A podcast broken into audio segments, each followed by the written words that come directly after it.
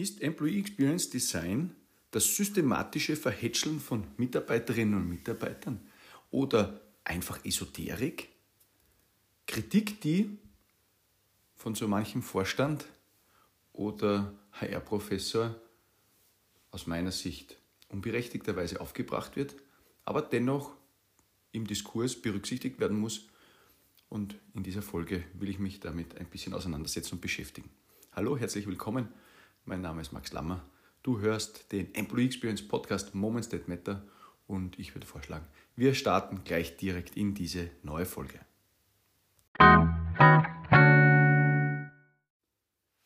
Heute diese Folge ein bisschen später. Das ist dir vielleicht als treue Hörerin, treue Hörer schon aufgefallen, dass die heutige Folge, die aktuelle Folge in dieser Woche mit etwas Verspätung kommt. Ich entschuldige mich dafür, aber derzeit ist wirklich Land unter uns sehr viel los und ich war in der Vorproduktion nicht ganz so, ja, wie soll ich sagen, erfolgreich, wie ich mir das ursprünglich mal vorgenommen habe. Möchte aber trotzdem diesen wöchentlichen Rhythmus auf keinen Fall unterbrechen und deswegen mit leichter Verzögerung heute ein bisschen später diese Folge. Falls du sie zu einem anderen Zeitpunkt hörst als wie gewohnt am Mittwoch, dann wünsche ich dir guten Morgen, guten Abend, einen schönen Nachmittag, einen schönen Vormittag, eine gute Autofahrt, wann auch immer du diese Folge hörst. Ja, heute geht es um ein Thema, das ähm, immer dann passiert, nämlich Kritik an einem Thema, wenn ein Thema angekommen ist. Und ich glaube, es lässt sich mit Fug und Recht behaupten oder sagen, dass das Thema Employee Experience auf der Agenda vieler Organisationen, in den Köpfen vieler Menschen in leitenden Funktionen in Organisationen angekommen ist. Auf C-Level zum Teil, aber ganz besonders natürlich im Personalbereich, People and Culture Management, Human Resource Department, wie auch immer in deiner Organisation dieser Funktionsbereich heißt. Aber wir sehen, dass wir uns, ähm, oder ich, ich kann ganz gut nachvollziehen, ich bin doch viel unterwegs und auf vielen Veranstaltungen und äh, versuche mich wirklich ähm, mit ganz vielen Leuten auszutauschen. Und da spüre ich ganz stark, dass das Thema ankommt. Jetzt müssen wir aufpassen, beziehungsweise könnte sein, dass wir schon ein bisschen an der Kippe zu einem Passwort stehen. Ja? Und wie es mit äh, Themen ist, die zu Passwords werden, also eine Zeit lang war dann das Thema Digitalisierung so ein bisschen Passwort, das Thema Innovation und andere Elemente. Und so ist auch tatsächlich, wenn ein Thema voll ankommt, worüber ich mich sehr freue, immer so ein bisschen die Gefahr da, dass etwas ähm, ja, inflationär verwendet wird oder zu oft ähm, besprochen, angesprochen, in Kontext gesetzt wird, wo es vielleicht nicht hinpasst. Oder, das ist natürlich auch spannend, es, so wie im Fall von Employee Experience, meine Meinung, ähm, ein bisschen einen Paradigmenwechsel für klassisches HR-Management bedeuten kann. Oder noch ein Stück weiter, so wie es auch Mark Levy ähm, so schön ausdrückt, der ehemalige Chief Experience Officer von Airbnb, der Shift von Human Resource zu Employee Experience. Ich glaube, etwas, was gerade ähm, Land auf Land ab in vielen Organisationen diskutiert wird, darüber nachgedacht wird, verstanden wird, weil wir sehen, dass wir uns ganz besonders um die Menschen in der Organisation kümmern müssen, die schon da sind. Ich habe da ein ganz interessantes Erlebnis erst vor ein paar Tagen gehabt. Ich war auf einem Seminar für Führungskräfte eines großen Industriebetriebs. Entschuldige. Und da kam dann von einer Führungskraft so ein bisschen die berechtigte Überlegung auf, ja, warum kümmern wir uns denn immer um die 10 Neuen, die wir irgendwo gewinnen wollen, in unserem Bereich jetzt zum Beispiel, aber da sind doch 580 schon da und Personen, die in der Organisation bereits sind.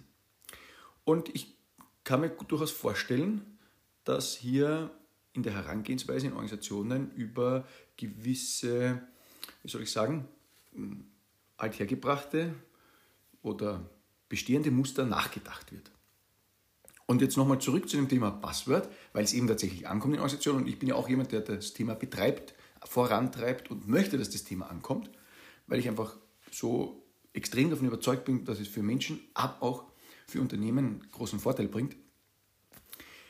Ist es auf der einen Seite natürlich besonders gut, weil das Thema Aufmerksamkeit bekommt. Auf der anderen Seite hm, vielleicht nicht ganz so gut, weil natürlich auch, ja, wie soll ich sagen, negative oder falsch verstandene Interpretationen damit einhergehen.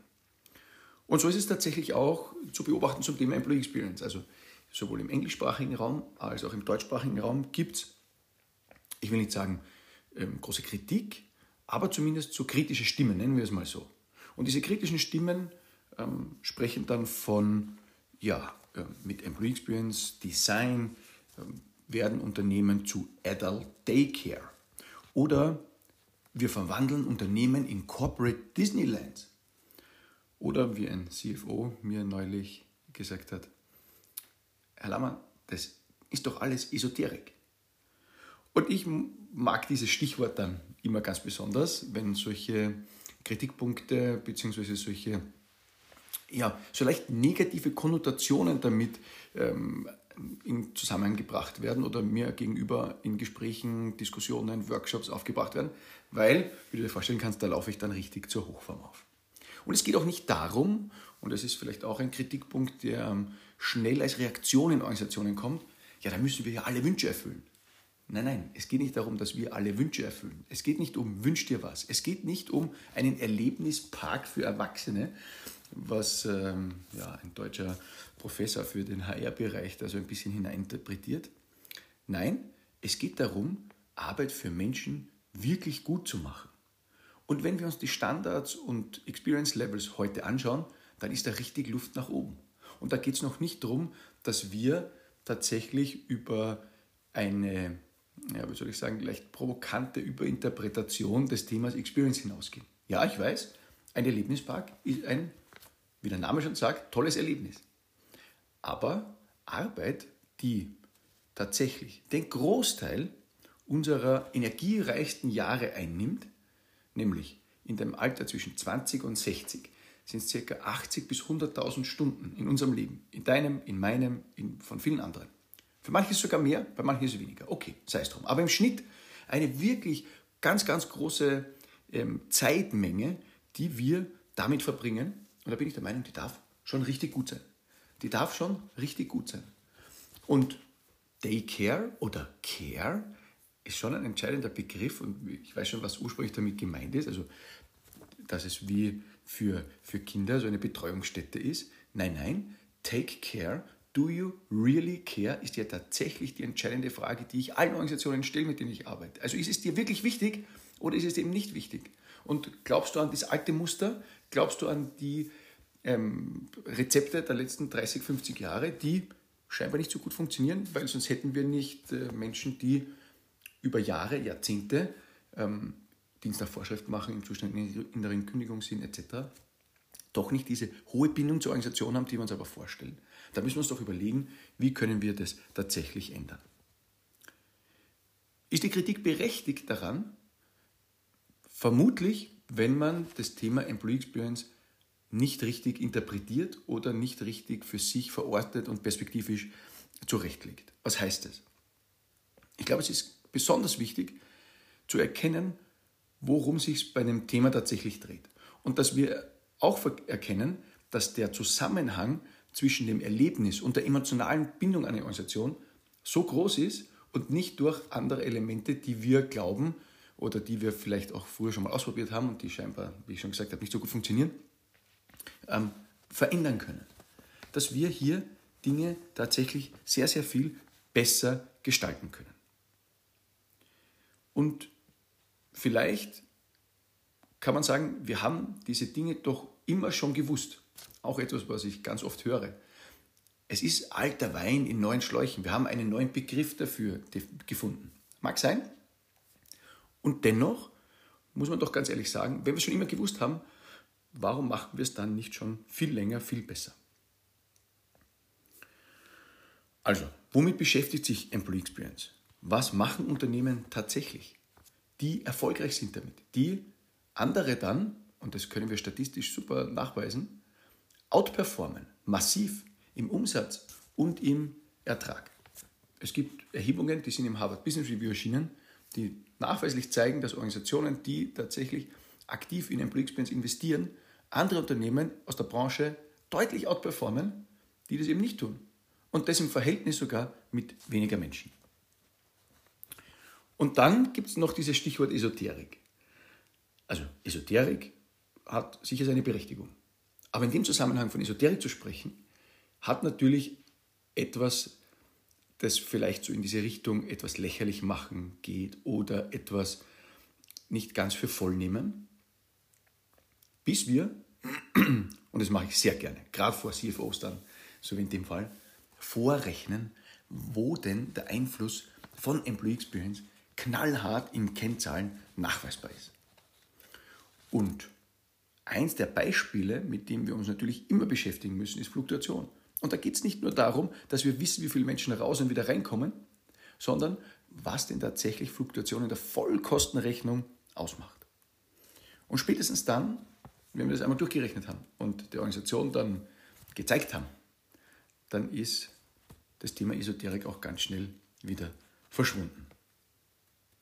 Arbeit gibt Menschen Sinn, Orientierung, Bestimmung, Inhalt. Ich glaube ganz fest daran, dass das noch viel besser sein kann, als es heute vielfach ist. Klar, es ist extrem viel erreicht worden, wenn wir vergleichen, was vor 100, 150 Jahren der Fall war. Aber ich glaube, dass das nicht der richtige Bezugsrahmen für die Diskussion ist, sondern dass wir über das nachdenken, was heute relevant ist, wo wir uns insgesamt hinentwickelt haben. Und ich bin ganz stark der Überzeugung, dass richtig gut gemachtes Employee Experience Management und Design eine Antwort auf so viele Fragen der Organisation ist, die wir vielleicht in den letzten Jahren, Jahrzehnten nicht gut gelöst haben. Und dass da dann natürlich ein bisschen die berechtigte, aus zumindest der, deren Perspektive berechtigte Kritik aufkommt an einem anderen Konzept, an etwas, das nicht den typischen Mustern folgt, die vielleicht die letzten 20 Jahre gelehrt wurden, kann ich mir gut vorstellen und nehme ich auch gerne so hin. Ich unterrichte selber an Hochschulen, an ähm, Corporate Academies etc. und stelle fest, dass es ganz, ganz interessant ist, welche Hochschuleinrichtungen sich unter welchem Kontext dann tatsächlich beginnen mit dem Thema Employee Experience zu beschäftigen. Da geht es natürlich um Strategic People Management. Da geht es um People and Culture Management in neuen Lehrveranstaltungen bzw. neuen Kursen, wo auf einmal dann das Thema Employee Experience einen ganz neuen Stellenwert bekommt, beziehungsweise das erste Mal in Curricula aufgenommen wird, die sonst ganz klassisch von der betriebswirtschaftlichen Herangehensweise und dem klassischen Personalmanagement ähm, getragen und getrieben sind. Insofern, Kritik ja, kann man nehmen, kann man äußern. Die Frage ist, warum gibt es diese Kritik? Woher kommt diese Kritik? Und wie das ist, glaube ich, ganz wichtig, auch wenn du dich mit einer Initiative in deiner Organisation beschäftigst, wie entkräften wir diese Argumente, diese Kritikpunkte, diese vielleicht ähm, nicht ganz für vollnehmenden Äußerungen. Sowas kennen wir doch, auch aus anderen Situationen.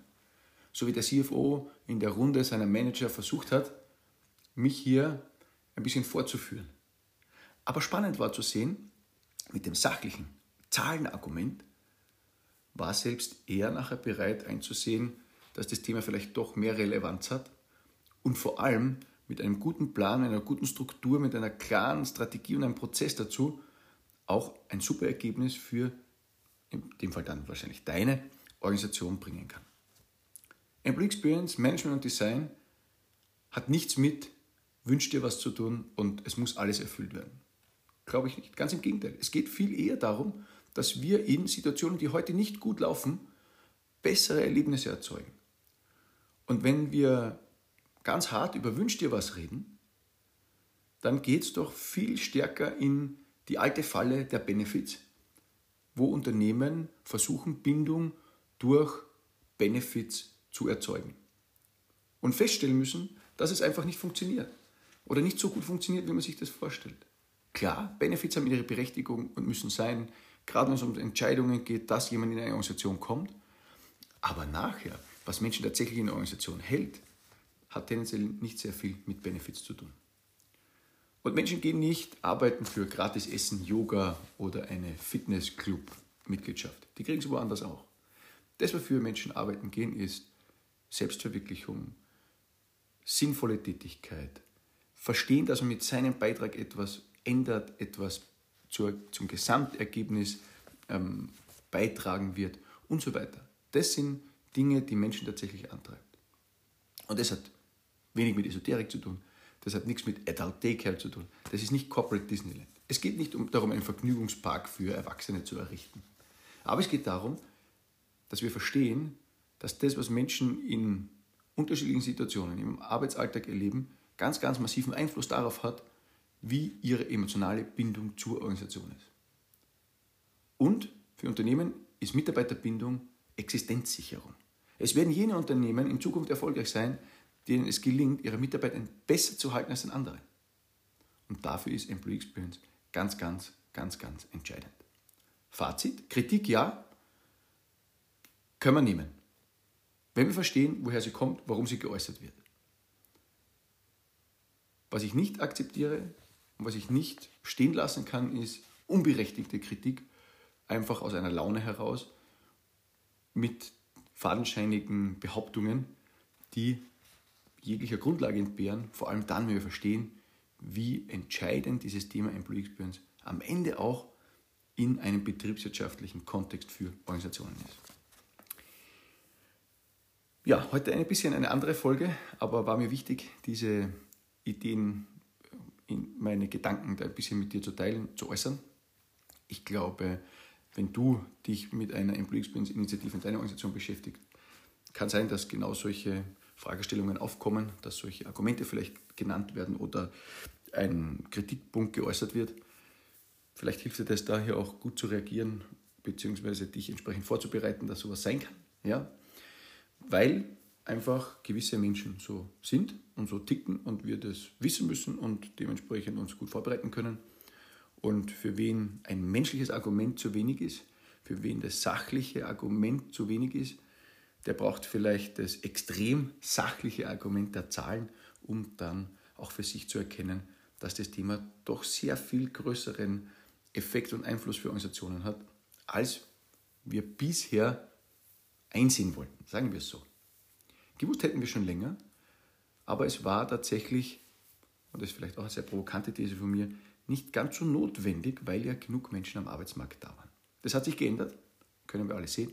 Insofern gibt es da jetzt den großen Start zum Umdenken und Bindung, Mitarbeiterbindung ist aus meiner Sicht insofern dann tatsächlich das neue Recruiting. Das war's für diese Folge.